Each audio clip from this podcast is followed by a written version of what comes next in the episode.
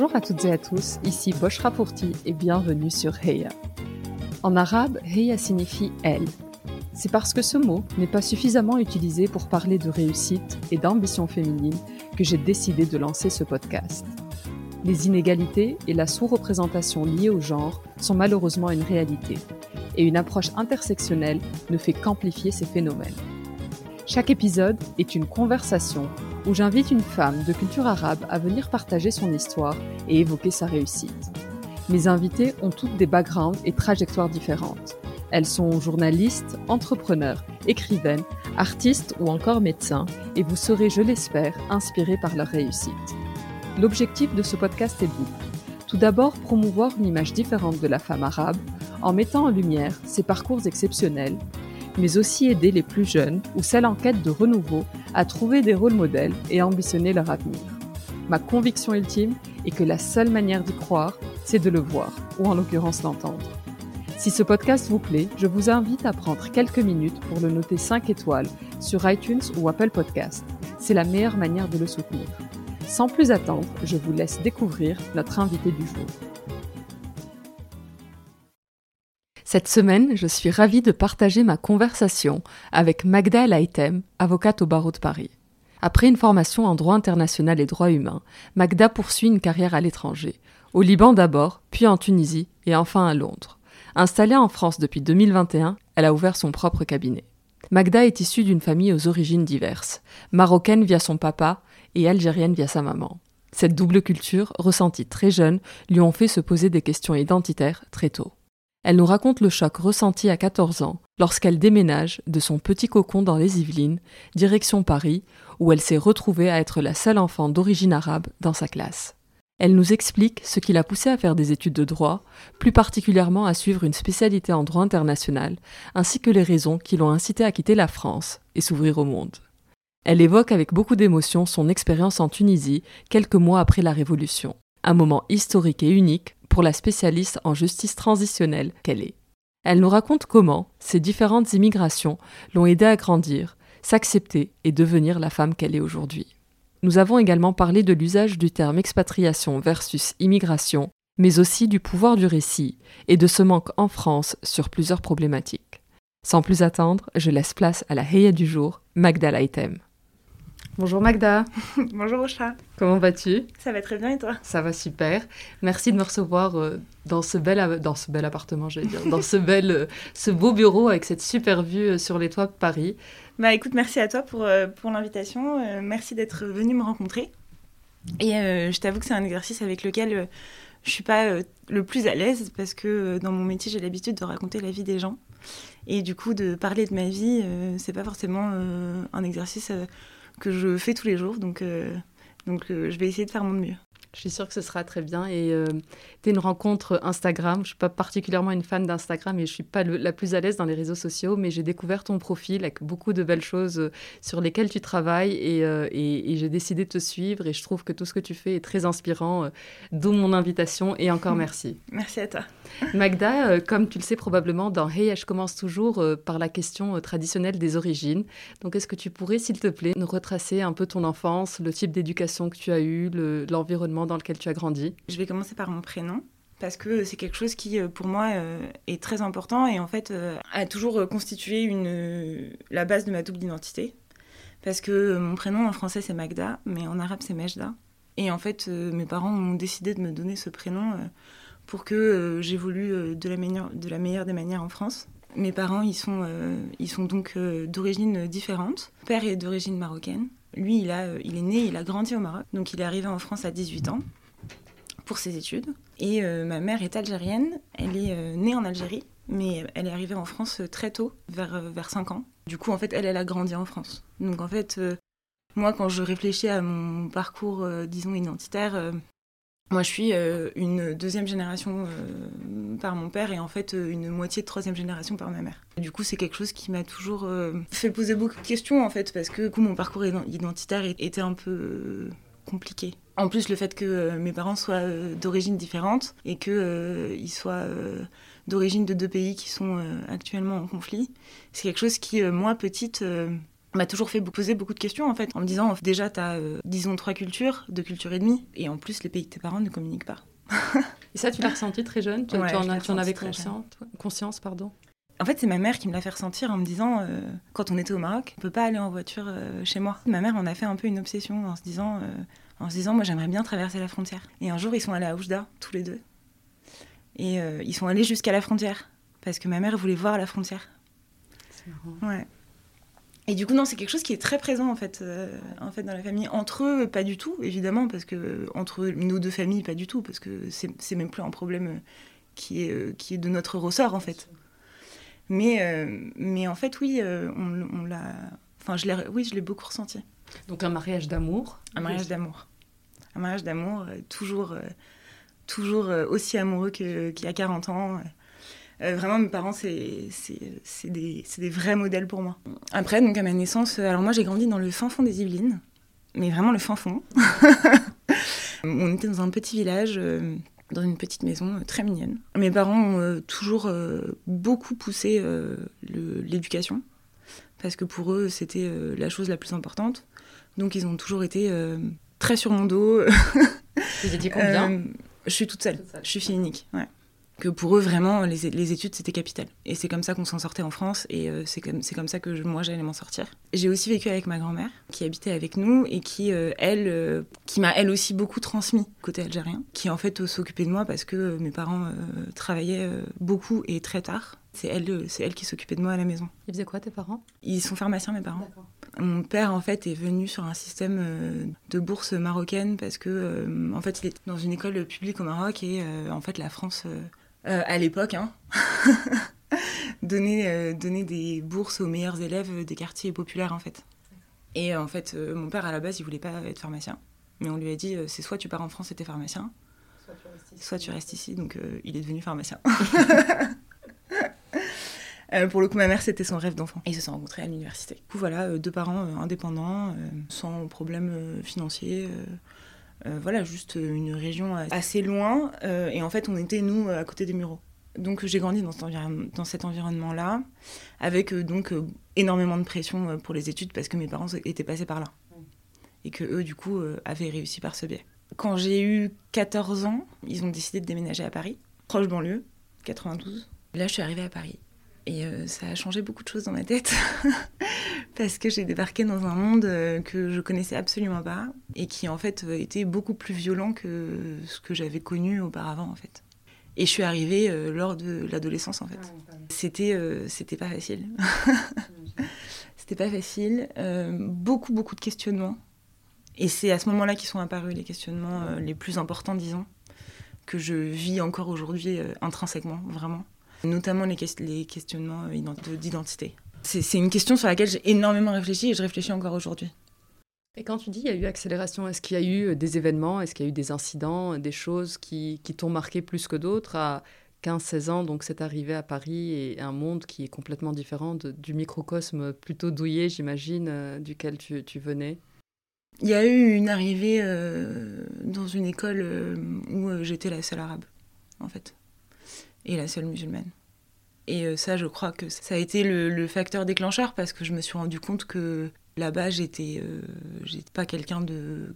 Enfin, qui, était, qui rentrait dans les codes, en fait. Et je crois que c'est de là que c'est parti. Si t'es la seule, ça pourrait être un côté un peu exotique et intéressant et presque positif, non? C'était pas positif dans. Justement, par la suite, j'ai beaucoup réfléchi. À l'époque, j'étais incapable de me poser ces questions-là. Hein. Je, le vivais euh, comme une jeune fille. voilà. Et en fait, je m'en suis rendu compte par la suite. Le, enfin, le problème auquel moi j'ai fait face, c'est que, c'est que moi je passais. Et, euh, et, en fait, ça, ça me fait beaucoup souffrir. Parce qu'on ne se rendait pas forcément compte des questions auxquelles je, auxquelles je, faisais face. Euh, on s'en foutait un peu d'ailleurs, complètement même. On disait des choses devant moi euh, qui étaient très discriminantes pour des personnes de ma communauté, que je prenais du coup pour moi. Et du coup, ça, ça, ça m'enrageait en fait ça m'enrageait. Et c'est là que j'ai commencé à être énervée. et je suis encore énervée aujourd'hui. je n'ai jamais arrêté. et c'est de là que vient la vocation euh, du droit, de, je crois que c'est de là. métier d'avocat. Mm. Je crois que c'est de là. Je crois que c'est de là parce que, en fait, je me suis toujours dit qu'il fallait euh, que je trouve un métier dans lequel je pouvais faire sortir tout ça, en fait. Et ouais, je crois que c'est venu, je crois que c'est venu de, cette rage-là. Tes parents étaient alignés avec ça? Parce que tout à l'heure, quand tu me disais deux parents pharmaciens, souvent les lignées de médecins, les lignées de pharmaciens, c'est un peu une évidence et presque, il n'y a pas de discussion. Est-ce qu'il y a eu débat dans la famille ou pas vraiment? Bah vraiment parce que mes parents, ils, ils on, ne fait pas partie d'une famille de médecins justement, en fait. Ouais. C'est que nous, on, ils sont devenus pharmaciens parce qu'ils ont travaillé. Euh, enfin voilà, ils sont devenus pharmaciens après 10 euh, ans de bourse euh, où ils gagnaient 200 francs avec une chambre d'étudiants où ils étaient à deux dans 8 mètres carrés. Enfin, c'était pas, ils sont, enfin, c'est pas des lignées de, de, pharmaciens et de médecins. C'est, c'est, mes parents, c'est des gens qui se sont battus pour en être là, en fait. Et du coup, eux, ils voulaient que je, que je m'en sorte, c'est tout, en fait et que je fasse quelque chose qui me, qui me permet de, de me libérer. Du coup, non, il n'y a, a, pas vraiment eu de, de débat là-dessus, surtout que mon père euh, est, un, est un grand militant. Euh. du coup, il était, il, était, il était plus fier qu'autre chose, en fait. Super. Et du coup, la Magda enfant, est-ce qu'elle avait déjà ses rêves de justice et de, et de métier utile ou, c'est plus venu à l'adolescence? Enfant, tu te voyais comment? Je me suis posé la question très souvent et je dois te dire que je ne sais pas. Et je crois que hum, je, n'avais aucune idée à l'époque d'où je pouvais arriver en fait. J'avais aucune idée du chemin que je pouvais parcourir. Parce que ça te semblait pas possible, enfin, compliqué ça me, ça me semblait pas accessible. Ça me semblait. Euh, je le voyais de l'extérieur en fait. Mm. Et le jour où je suis rentrée dans la profession, euh, j'ai mis du temps à réaliser. J'ai mis du temps à passer le barreau aussi, pour ça. Parce que tu te disais. Euh, Parce que je me disais, moi j'en suis incapable, c'est pas pour moi. C'est dingue les pensées limitantes qu'on peut avoir. Et aujourd'hui, euh, mais c'est ça. On voit que tu es hyper épanoui. Les, auditeurs et les auditrices n'ont pas l'image, mais euh, Magda est resplendissante et complètement épanouie dans, dans, cet environnement dans lequel je suis actuellement.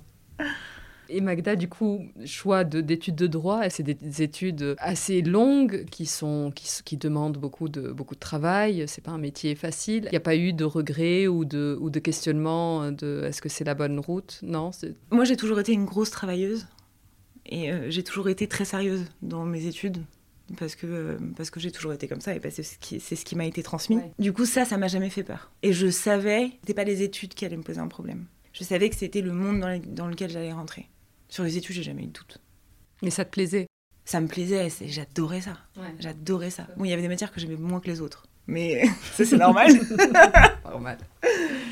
Mais oui, non, j'adorais ça donc je disais tout à l'heure en commençant l'interview que, que, je t'ai connue sur Instagram, donc je suis un peu tes, stories. Et tu parlais de certaines discriminations que toi, tu avais pu euh, ressentir peut-être plus au niveau professionnel. Je ne sais pas si au niveau universitaire, lors de ton cursus, il y avait déjà eu euh, des épisodes et des incidents. Est-ce que tu pourrais nous, nous en raconter euh, un ou plusieurs qui te, qui te viennent et qui t'ont le plus marqué? Alors pendant mes études, je l'ai moins ressenti parce que, parce que j'étais à la fac et que euh, ça se passait plutôt bien parce que je, travaillais beaucoup. Et du coup, j'étais euh, concentrée sur, euh, sur mon boulot, en fait. J'avais pas vraiment le temps de voir que, que potentiellement quelque chose n'allait pas. Après, moi, j'ai pas un parcours normal, disons. J'ai pas fait de stage en cabinet d'avocat en, première année de licence parce que j'ai pas d'avocat autour de moi et que je savais pas comment on, on, allait voir un avocat pour lui demander un stage, en fait. Vraiment. parce que moi, ça me faisait peur, en fait, à l'époque. Voilà, j'ai travaillé un peu euh, l'été parce que parce que j'en avais besoin et envie et euh, euh, j'ai fait fait des choses qui n'étaient pas forcément liées au droit et en fait comme je me voyais pas vraiment avocate à l'époque j'ai pas creusé vraiment cette piste là et du coup j'ai pas été confrontée à ce monde là tôt disons. Après il y a eu tout le passage où j'ai travaillé en ONG ça c'est des problématiques qui sont différentes disons. Je dirais pas que c'est de la discrimination à, mon échelle. Par contre, au moment où j'ai eu le barreau, j'ai commencé à le ressentir. Parce que je suis rentrée à l'école des avocats, et qu'à l'école des avocats, c'est la première fois où j'ai été confrontée à, ce monde-là, en fait. Euh, là où euh, tout le monde... Euh, non, mais je, mais je me rappelle les premiers jours à l'école des avocats, où, en fait, tout le monde parlait d'avocats connus que moi, je ne connaissais absolument pas. Et du coup, il fallait faire euh, genre ah ouais, je, ah ouais, ouais, je le connais, ouais. Non, vraiment, cette affaire-là, elle était bien, hein, vraiment. Il a bien plaidé, hein, bien. Vraiment. Et en fait, c'était ça pendant, euh, pendant les, les premières semaines, enfin, limite les deux premiers mois, quoi. Histoire de, de m'intégrer à ce monde-là, en fait. Parce que moi aussi, je, rentrais de 4 ans à l'étranger. ça faisait 6 ans que j'avais pas fait de droit français. j'étais, mais j'étais pas là en fait. j'étais vraiment pas là. Et il a fallu commencer à chercher des stages. Et en fait, bon, l'école d'avocat, c'est séparé en trois parties, disons. Il y a une partie de cours, donc là, il se passe pas grand-chose, honnêtement. voilà. Euh, il y a une partie euh, de stage en cabinet d'avocat euh, en France, obligatoirement, et une partie qu'on peut faire à l'étranger. J'ai envoyé, je ne sais pas combien de CV en cabinet français. Vraiment, je, ne sais pas combien j'en ai envoyé. Je n'ai eu, j'ai eu zéro réponse.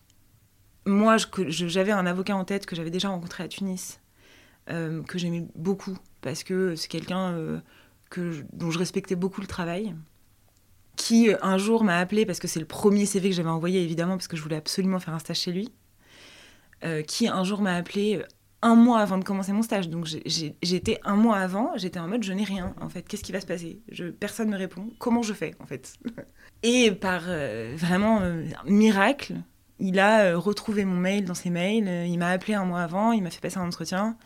Et finalement, il m'a prise en stage. Et en fait, c'est lui qui m'a sauvé quoi. Vraiment. Et, en fait, je trouvais ça dingue de n'avoir eu aucune réponse. Mais comment font des gens enfin, euh, Je ne qui sais pas. de réseau, etc. Je, vraiment, je... Et je me demande encore aujourd'hui, en fait. Mais moi, c'est pour ça que les candidatures de stage que je reçois, parce que j'ai vécu ça, moi, au moins, je réponds, en fait. Moi, je, je me dois de répondre. Parce que c'est tellement violent. T'imagines, t'as fait 5 ans d'études, t'as passé un concours horrible. Tu donnes, tu donnes des mois de ta vie à ce concours. Hein, il faut pas. Tu rentres à l'école des avocats, tu te dis ça y est, ça y est, ça va se passer. Et là, tu te prends un mur. Mais c'est dingue qu'il n'y ait pas d'accompagnement. Non, mais. Oui. on va peut-être pas aller dans ce débat, mais c'est le. Ah, mais évidemment, évidemment, évidemment, évidemment. Mais c'est. C'est pas fait pour ça, en fait. C'est pas fait pour ça. C'est pas fait pour ça.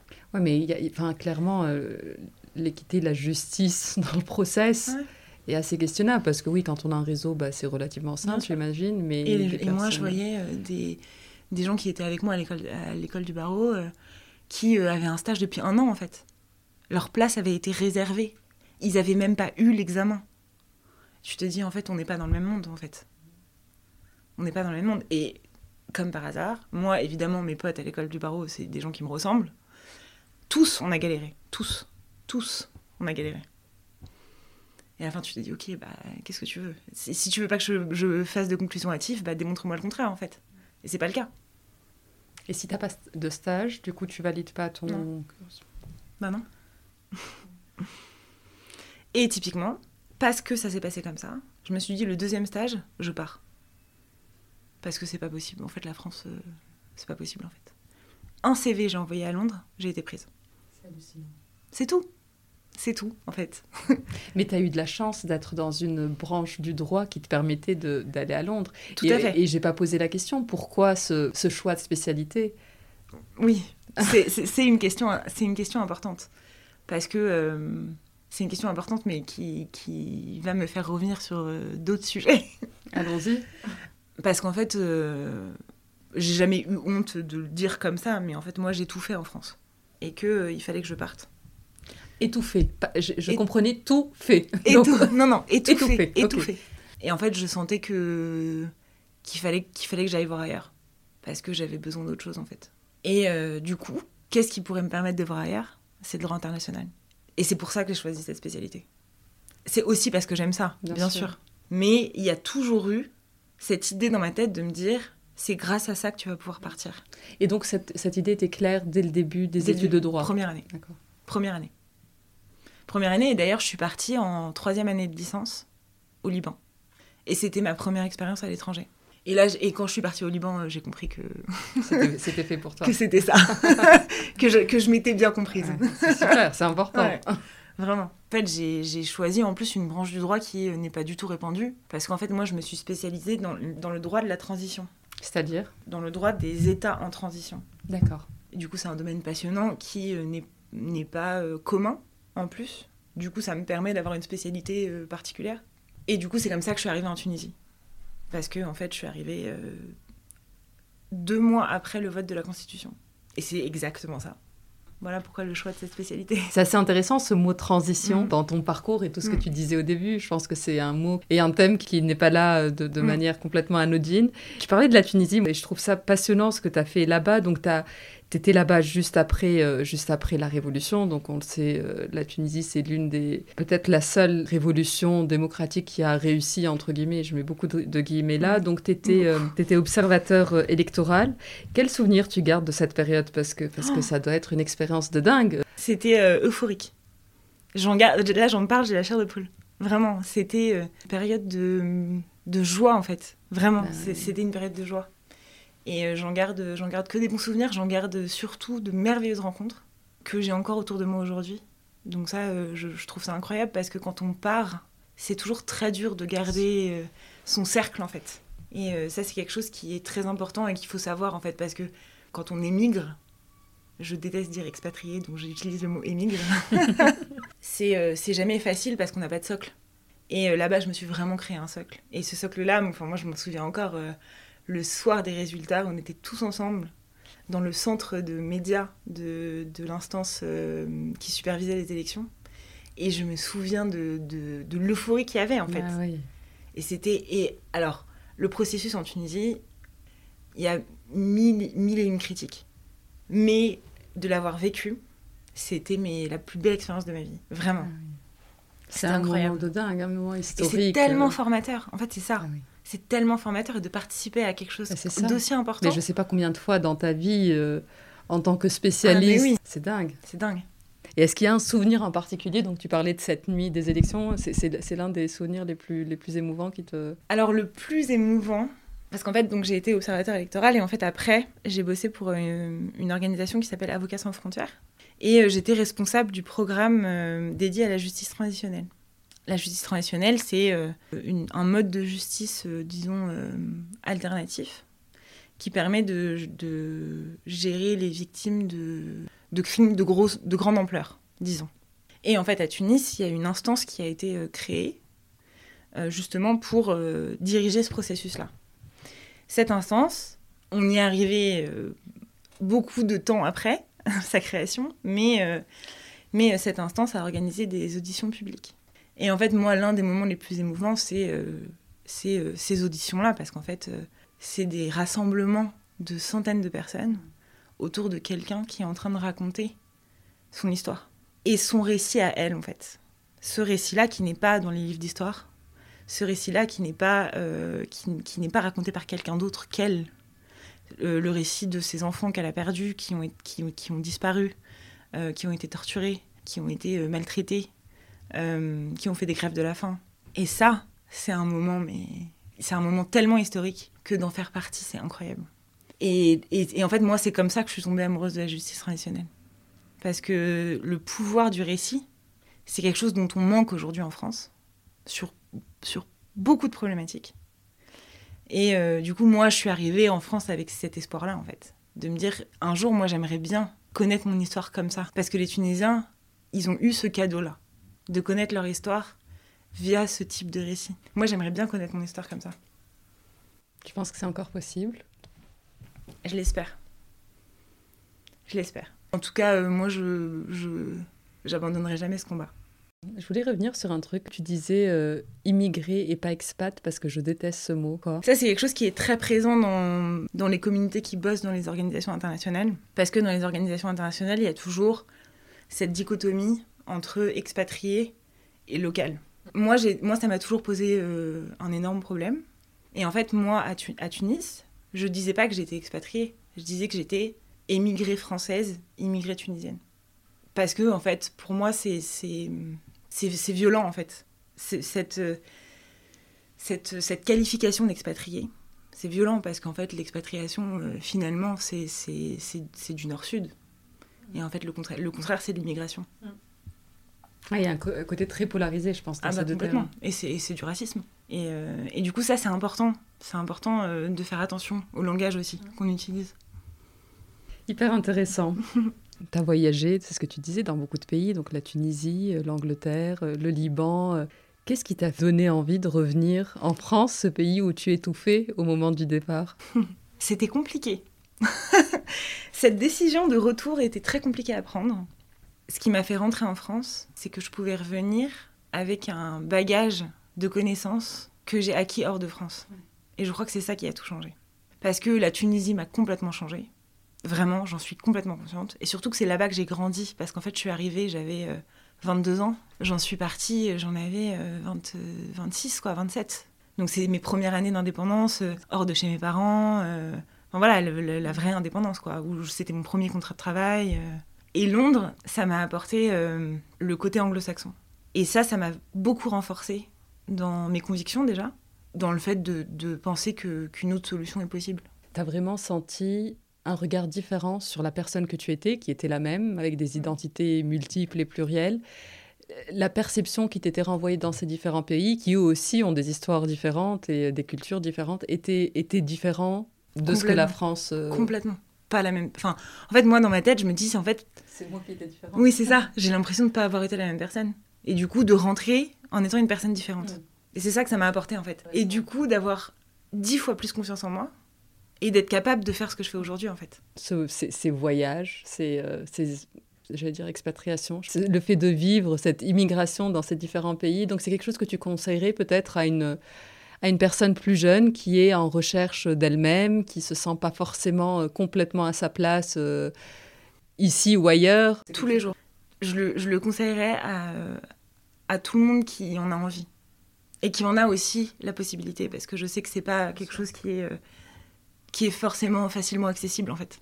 Mais oui, je le conseillerais tous les jours et euh, et en fait parce que ça, parce que ça permet d'avoir une autre vision sur les choses en fait et de prendre du recul. Moi c'est ça, qui était important pour moi, c'est de prendre du recul. Et tu peux le faire qu'en sortant de, de ton endroit, de, de, ton centre, ton, ton épicentre en quelque sorte. Exactement. Magda, je parlais encore d'un stage, je reviens sur Instagram. Dans ton profil, ton, je sais pas si c'est, je sais pas s'il y a un intitulé job ou quoi, mais dans ton intitulé, en dessous de ton nom, il y a pénaliste, internationaliste et multilocal. J'adore cette expression qui vient d'un TEDx, si, si je dis pas de bêtises, de Thaïs Selassie. Est-ce que tu peux nous dire ce que ça veut dire et pourquoi tu as décidé d'employer cette expression sur ton profil un peu public? Moi, je sais jamais comment me décrire. Parce que déjà, je ne suis pas que française, et parce qu'en plus, j'ai vécu dans, dans, des pays différents. Et du coup, pour moi, c'est très compliqué de dire d'où je viens, en fait. Parce que euh, un coup, je peux dire que euh, même si euh, j'ai le passeport marocain, culturellement, je suis, je suis peut-être plus proche de la Tunisie, en fait parce que c'est là où c'est là où j'ai appris à parler arabe, c'est là où, où j'ai appris à manger de la mlokhéa, c'est là où t'es une vraie tunisienne. tu vois Ils doivent te donner le passeport là. Vraiment. et euh, et en même temps, euh, c'est Londres qui m'a appris à par exemple avoir moins de complexe sur mon corps, me sentir mieux dans ma peau. et du coup, si, si aujourd'hui tu me demandes qui je suis, et d'où je viens, je suis incapable de te le dire. Et parce que j'ai eu ce parcours-là, un jour, justement, je suis tombée sur ce, sur ce TEDx qui m'a été envoyé par, euh, par une euh, amie qui me connaît euh, parfaitement. en fait, justement, c'est de ça qu'elle parle. C'est, c'est, elle dit, elle dit, elle, elle est nigérienne. Elle, elle est née aux États-Unis. sa famille est au Nigeria. elle a vécu dans plein de pays différents. Et elle dit, en fait, moi, je ne suis pas d'origine de quelque part je suis local de quelque part. Et en fait, être local, c'est un endroit où on a ses habitudes. Donc moi, aujourd'hui, je pourrais dire, j'ai été local à Beyrouth, j'ai été local à Tunis, j'ai été local à Londres, maintenant je suis local à Paris. Peut-être que demain, je serai local euh, à Pékin. Et c'est pour ça que j'aime autant cette expression. Parce que euh, parce qu'en fait, elle ne réduit pas euh, à une origine ou à un passeport, en fait. Moi, j'adore. J'avais vu ce TED euh, il y a très longtemps et je l'ai revu du coup en préparant cette interview et je le trouve tellement juste et elle devrait, euh, ce TED euh, devrait être partagé dans les écoles et, ailleurs. Et elle prenait l'exemple d'un Libanais, je sais plus, je crois que sa maman est du Ghana, d'une Libanaise qu'elle jugeait un peu expat ou immigrée et pas vraiment locale, mais cette Libanaise avait vécu plusieurs années et elle était beaucoup plus ghanéenne, ou je ne sais plus de quelle référence c'était, qu'elle ne l'était elle-même, qui n'avait pas vécu dans ce pays. Et, euh, et, je trouve que ça crée une universalité, que ça enlève cette histoire mm. de frontières qui est tellement euh, faite par les mm. hommes et pour les hommes. Magda, je vais aller euh, plus sur le côté pro. Comment tu as décidé de te lancer à ton compte? Donc ça fait quelques mois que tu es à ton compte et quels ont été les plus grands challenges que tu as, que tu as rencontrés? C'est toujours une question très intéressante, mais je ne sais jamais par où commencer. Parce que l'installation, c'est pas, c'est pas juste une décision qu'on prend du jour au lendemain c'est une chose à laquelle j'ai beaucoup réfléchi, évidemment, parce que je, enfin, c'est, une question importante. Moi, ce qui s'est passé, c'est que j'étais à Londres, j'étais collaboratrice dans un cabinet londonien, dans lequel j'étais pas très heureuse. Parce que euh, la situation faisait que j'étais dans une situation euh, pas favorable. Par rapport à la culture de l'entreprise par rapport Oui, par rapport à la gestion de l'équipe. D'accord, ok. Donc, euh, ok. Des histoires managériales, oui, voilà. tout savoir, ok. Et en fait, ce qu'il faut savoir, c'est que pour euh, prêter serment euh, en tant qu'avocat, c'est très compliqué si on n'a pas de collaboration. Parce qu'en fait, il faut euh, prouver qu'on a une collaboration pour pouvoir prêter serment. Sinon, il faut déjà avoir un peu, un peu de bagage et prouver que tu peux t'en sortir tout seul en, juste à la date de ta prestation de serment. Quoi. J'étais restée dans ce cabinet en me disant, écoute, prête serment, et puis après, on verra ce qui se passe moi, je, le dis, euh, je voulais pas devenir avocate euh, pour, euh, pour être soumise à quelqu'un, en fait. Ce métier, c'est une profession libérale. Euh, moi, j'ai toujours voulu être indépendante. Le but, c'était ça. moi, c'était pas mon rêve de rentrer dans un gros cabinet et de monter les échelons. C'est le rêve de certains. C'est pas le mien. Du coup, quand j'ai quitté Londres, j'ai du coup quitté ce cabinet, ce qui était une décision qui n'était pas facile à prendre, mais en fait, c'était la meilleure décision que j'ai prise. Et en fait, en rentrant à Paris, je me suis dit, ça fait quand même euh, quasiment 7 euh, ans que tu travailles, même si c'est pas en cabinet d'avocat. Tu as quand même un, bagage euh, intéressant, disons. Euh, tu as réussi à faire tout ça jusque-là. Et bah, c'est le moment.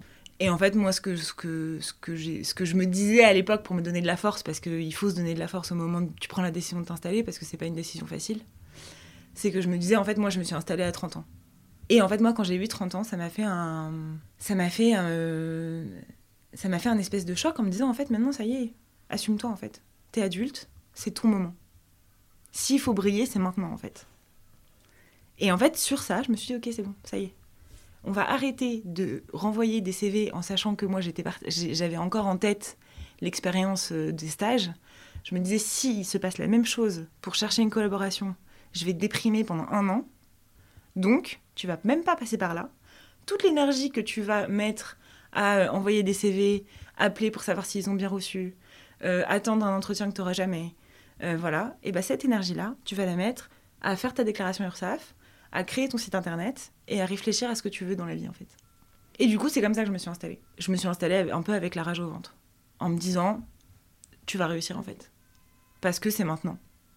Bon, j'avais pas non plus trop à perdre, parce que la situation fait que euh, j'ai enfin voilà j'ai pas d'enfants à nourrir euh, j'ai pas de j'ai pas de gros investissements en vue j'ai pas de crédit.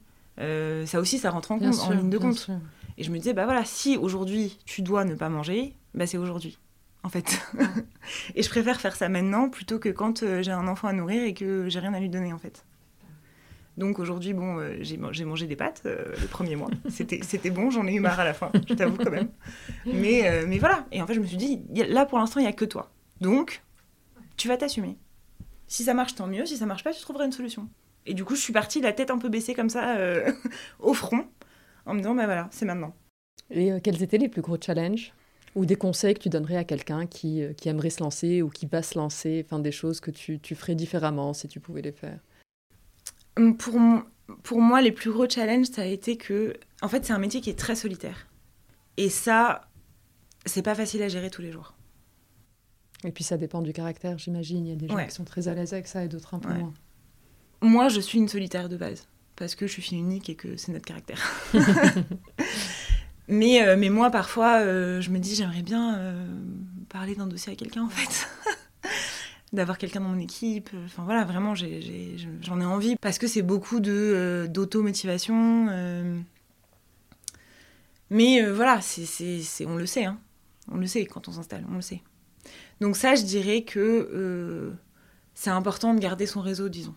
Le problème, c'est que moi, j'étais partie depuis longtemps. Mm. Donc mon réseau en France, il n'était pas si étendu que ça, en fait. Moi, j'ai un réseau à l'étranger, ça c'est très bien, mais ils, ne me sont pas très utiles tous les jours, je t'avoue. donc, euh, donc ça, oui, ça, euh, ça, mais dans toutes les professions, hein. dans toutes les professions, c'est comme ça. Un réseau bienveillant, évidemment, hein. pas un réseau qui te tire vers le bas, mais euh, ça, c'est capital. Et est-ce que tu as eu des, des rôles modèles? Et est-ce que tu as cherché peut-être à des moments des rôles modèles de de personnes qui te ressemblent, donc des femmes et peut-être euh, l'ethnicité Bah, j'aurais bien aimé en avoir. Ça t'a manqué? Est-ce que tu, tu as, souvenir de, les avoir cherchés Il y en a un, évidemment. Euh, il y en a. On parlait de Gisèle Halimi tout à l'heure, euh, évidemment. Mais le problème, c'est que moi, Gisèle Halimi, c'est pas ma génération. Donc, évidemment que c'est un modèle. Oui, oui, oui. Mais c'est pas quelqu'un que je peux aller voir aujourd'hui en lui disant comment t'as fait?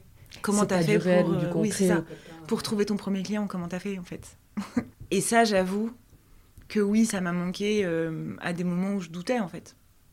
Parce qu'on doute forcément, hein, on doute forcément. C'est un métier où on doute beaucoup. Donc oui, ça m'a manqué. Est-ce que euh, on refuse des affaires parce qu'elles sont pas en ligne avec euh, nos valeurs? Tu sais, c'est la question d'enfant. C'est une question qu'on, évidemment, on, se, on nous la pose beaucoup, mais on se la pose aussi. C'est, une question qui est importante parce que en fait, la clause de conscience, c'est un, c'est un vrai sujet. Parce qu'il faut être justement capable de défendre au mieux, en fait. Et quand on sent que la ligne a été franchie, ça devient compliqué. Moi, je suis de la team euh, les défendre tous, donc euh, moi, j'ai pas de restriction a priori. Moi, ma restriction, elle est euh, là où il y a de l'émotion. C'est-à-dire? C'est-à-dire que quand je sens que le dossier me touche trop, je suis capable de le refuser. Parce que j'aurais pas le recul nécessaire pour être complètement professionnel, en fait. C'est hyper intéressant, et j'avais pas pensé. J'avais pas vu ce côté de, de l'histoire qui est, qui est d'autant plus important. Euh. Ah bah il y, a des y a des dossiers qui nous transcendent. Hein. Il y a des dossiers qui sont durs parce que ça nous parle en fait. Quelle est l'affaire que tu as défendue euh, ou qui t'a le plus touché les, les, dossiers qui touchent des mineurs, ça me touche beaucoup en fait. Parce que c'est parfois d'une tristesse qui est, euh, qui est horrible parce qu'en fait c'est la gestion des... en fait ce qui est, ce qui est atroce c'est que c'est le système qui fonctionne pas. Quand on est en charge d'un mineur, parfois, on a l'impression qu'on est en train de le délaisser, alors qu'en fait, c'est le système qui le délaisse. Et du coup, la responsabilité de l'avocat, c'est de faire, de son mieux, mais en fait, c'est pas, de, pas de, remplacer le système. Et ça, je trouve que c'est très dur, typiquement. C'est, euh, c'est par exemple des, des, petits jeunes qui ont euh, même à peine 18 ans, qui du coup passent en correctionnel, qui ont déjà un casier mais long comme le bras, mais pour des trucs mais nuls nul, nul. Outrage, rébellion, et, du coup ils ont déjà des casiers pas possibles. Ça, c'est d'une violence, parce que c'est en fait, c'est la société ça. Et ça, c'est horrible en fait. Parce que, parce que toi, tu te sens impuissant en tant qu'avocat. Tu fais de ton mieux, tu fais ton mieux, tu le défendras jusqu'au bout. Mais tu sais, parce que c'est le système qui, qui, l'oppresse en fait. Qu'est-ce que tu veux dire par là? C'est le système qui fait que socialement, etc. Il est, il est confronté à... Oui, parce que, parce que socialement, il est confronté à des choses très jeunes, déjà. Et, euh, et en fait, c'est un cercle vicieux. C'est ça le problème. C'est qu'une fois que tu rentres dedans, tu commences à avoir des sursis. Puis après, les sursis tombent. Du coup, euh, tu commences à avoir d'autres affaires un peu plus graves. Parce que parce que c'est un cercle vicieux, en fait. C'est un cercle vicieux parce que euh, parce qu'il n'a pas eu de chance, parce que parce qu'il est dans un milieu où, en fait les, flics sont, sont, beaucoup plus violents, par exemple. Donc c'est compliqué de, s'en sortir quand, quand tu as, des policiers euh, qui viennent chez toi tous les deux jours, en fait. C'est d'une violence inouïe, ça. Quand tu as un gamin de 18 ans qui a déjà fait euh, deux ans de tôle et qui est poursuivi pour rébellion, tu te dis, mais. et en fait, ça, ça me brise le cœur, moi. J'en vois beaucoup, ouais. J'en vois beaucoup trop. Et, tous, les dossiers sont pareils. Tous ces dossiers-là sont pareils. Et, euh, et les premières affaires, c'est 15-16 euh, ans, euh, outrage. Parce que c'est comme ça qu'ils les ont les premières fois, en fait. Et qu'après, bah, c'est de... Enfin, voilà. Tu as créé une, une hotline d'urgence qui permettait d'avoir accès à un avocat safe. Tu peux nous dire ce que cet adjectif safe veut dire dans ce, contexte et, pourquoi tu as décidé de lancer cette initiative? Alors, la hotline, ça s'appelle euh, Avocat Solidaire. Donc, le principe, c'est euh, d'avoir un numéro unique pour avoir accès euh, en permanence à un avocat qui est capable d'intervenir en matière de discrimination. Pourquoi j'ai décidé de créer ça? Parce que déjà, sur plusieurs constats, disons. Déjà, je me suis rendu compte, dans le, le milieu des avocats, disons, que tous les avocats n'étaient pas forcément. Euh, ne comprenaient pas les thématiques des discriminations de la bonne manière, disons. Et que, par exemple, une femme voilée qui se fait discriminer au travail, elle n'a pas envie d'aller voir un avocat qui lui dit enlève ton voile et ça ira mieux. Je sais que, que pour ces personnes-là, c'est très compliqué d'avoir confiance en un avocat et c'est quelque chose que je comprends complètement. Parce que le choix de son avocat, c'est très important. Parce que son avocat, il faut, il faut pouvoir lui faire confiance, en fait. Il faut pouvoir euh, se dire qu'il n'est pas en train de te juger, qu'il comprend la problématique, qu'il est capable de te défendre euh, selon tes valeurs à toi, et qu'il euh, que il est capable de prendre en charge le dossier de la meilleure des manières.